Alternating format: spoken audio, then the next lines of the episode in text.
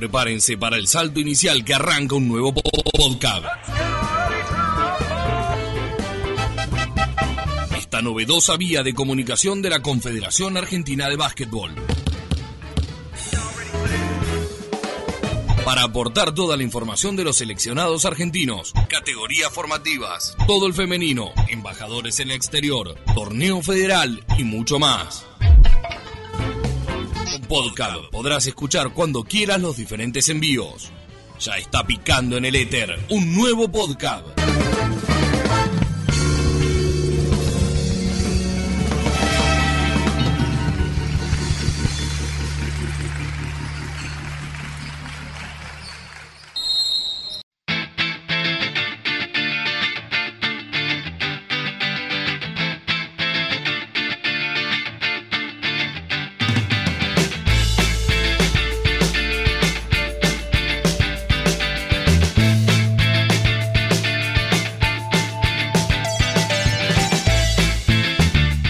¿Qué tal amigos? Mi nombre es Diego García y les doy la bienvenida a un nuevo podcast Formativas. Hoy edición especial sobre la reciente gira europea de la selección nacional U16 que incluyó partidos en España, Serbia y Turquía y concluyó con la participación en el TBF U16 International Tournament donde Argentina logró la obtención de la medalla de bronce. Fue una gira con varios puntos a destacar, empezando por la particularidad de que viajaron 14 jugadores en lugar de los 12 habituales. Se jugaron 11 partidos en 16 días y se pudo ver un crecimiento con el pasar de los juegos que fue muy satisfactorio. Fue una gira en la que, en resumen, nuestra selección fue de menor a mayor, fue competitiva, pero donde también quedó en evidencia que hay todavía una clara distancia en relación a los equipos top.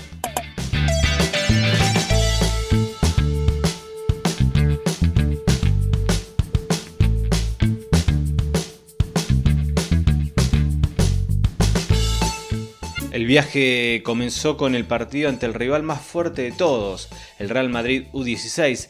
Es una suerte de selección internacional con jugadores de Serbia, Letonia, Inglaterra, jugadores, varios jugadores africanos, más los mejores proyectos de España.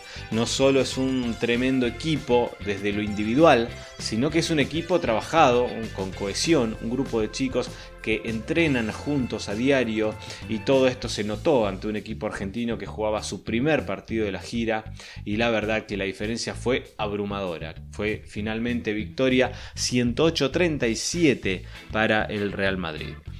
Después llegó el partido contra el Estudiantes de Madrid, que es un equipo competitivo, pero claramente lejos de lo que es el Real.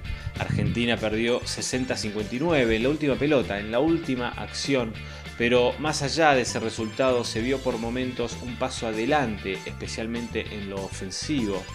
Y si bien Argentina perdió, fue claro que las mejores individualidades estaban de nuestro lado. Tal vez la diferencia en favor del local estuvo más en lo que tiene que ver con un juego aceitado propio de un equipo, de un grupo de chicos que juegan juntos todo el año en relación al equipo argentino que recién jugaba su segundo partido. 68-53 y 72-59 fueron las derrotas de Argentina ante su par de Serbia en lo que fue el cierre de la preparación para el TBF U16. Dos partidos ante una verdadera potencia donde Argentina comenzó a dar claras muestras de progreso, donde se creció defensivamente y donde se fue muy competitivo ante un gran rival. Estos dos partidos en Serbia fueron los que terminaron de poner a tono al equipo argentino de cara al TBF U16.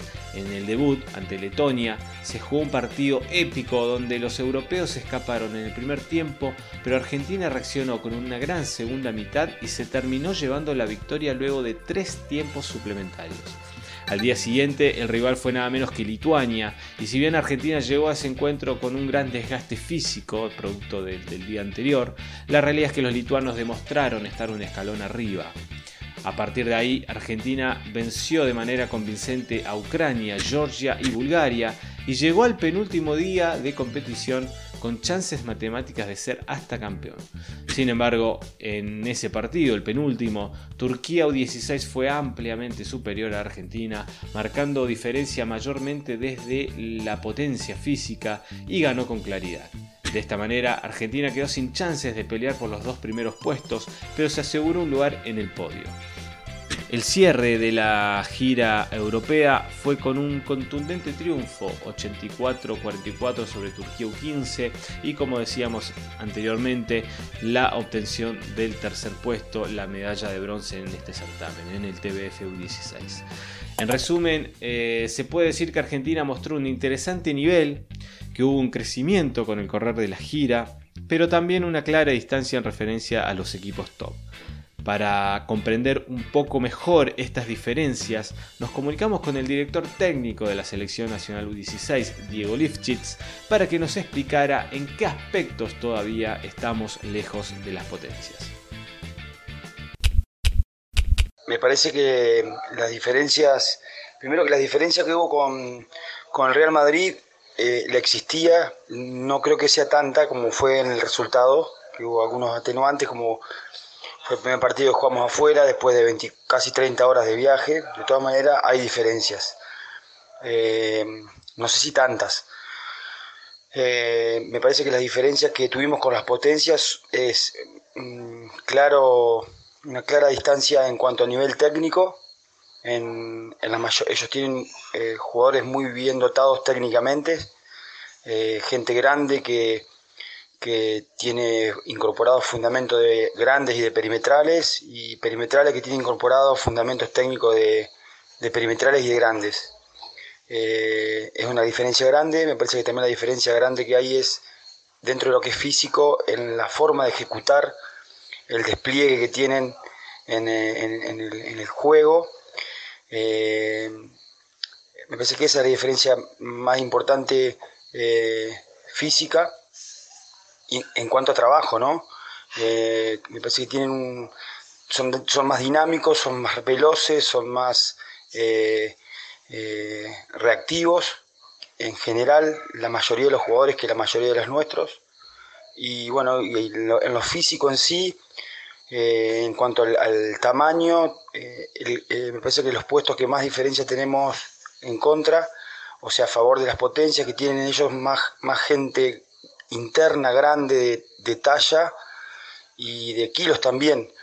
Eh, sobre todo Turquía. Bueno, todos los equipos tienen centros definidos ya para la, definidos ya para la categoría, para la edad de los chicos que son, que tienen. Eh, bueno, y después en cuanto a lo que se marca siempre del, desarrollo físico, me parece que tiene que ver mucho más con lo que, con lo que les decía, con lo que te decía antes. Eh, eso es lo que veo como grandes diferencias.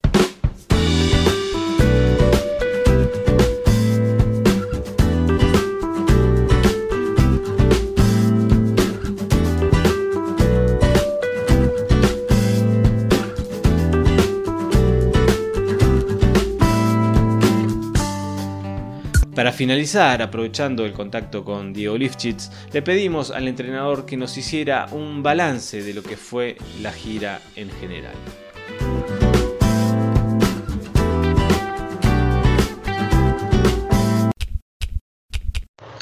la experiencia de haber este, eh, tenido la posibilidad de, hacer esta gira es eh, muy importante.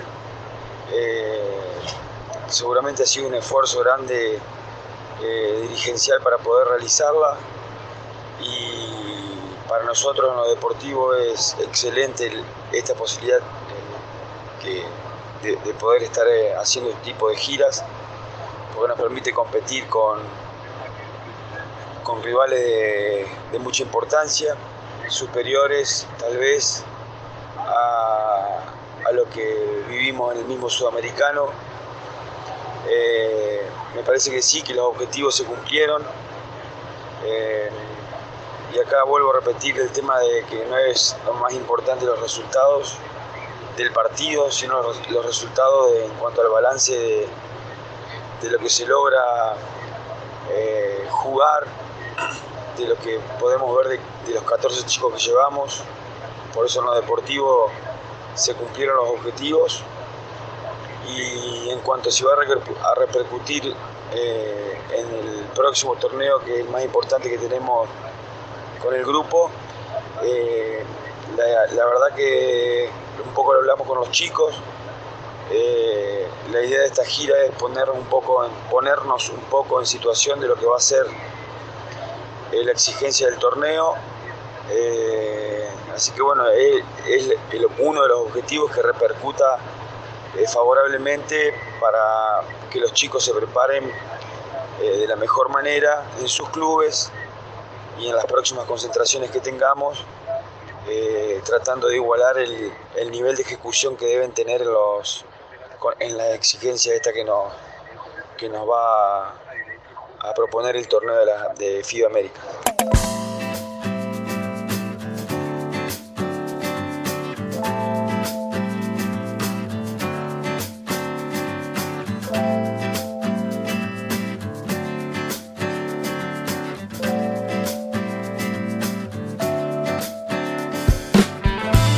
Bien, hasta acá llegamos con esta edición especial de PodCap dedicada a la gira europea de la Selección Nacional U16. Para más información no te olvides de visitar www.cap.com.ar y también nuestras redes sociales en Twitter arroba capoficial y arroba resultadoscap. Muchas gracias por escuchar y será hasta la próxima.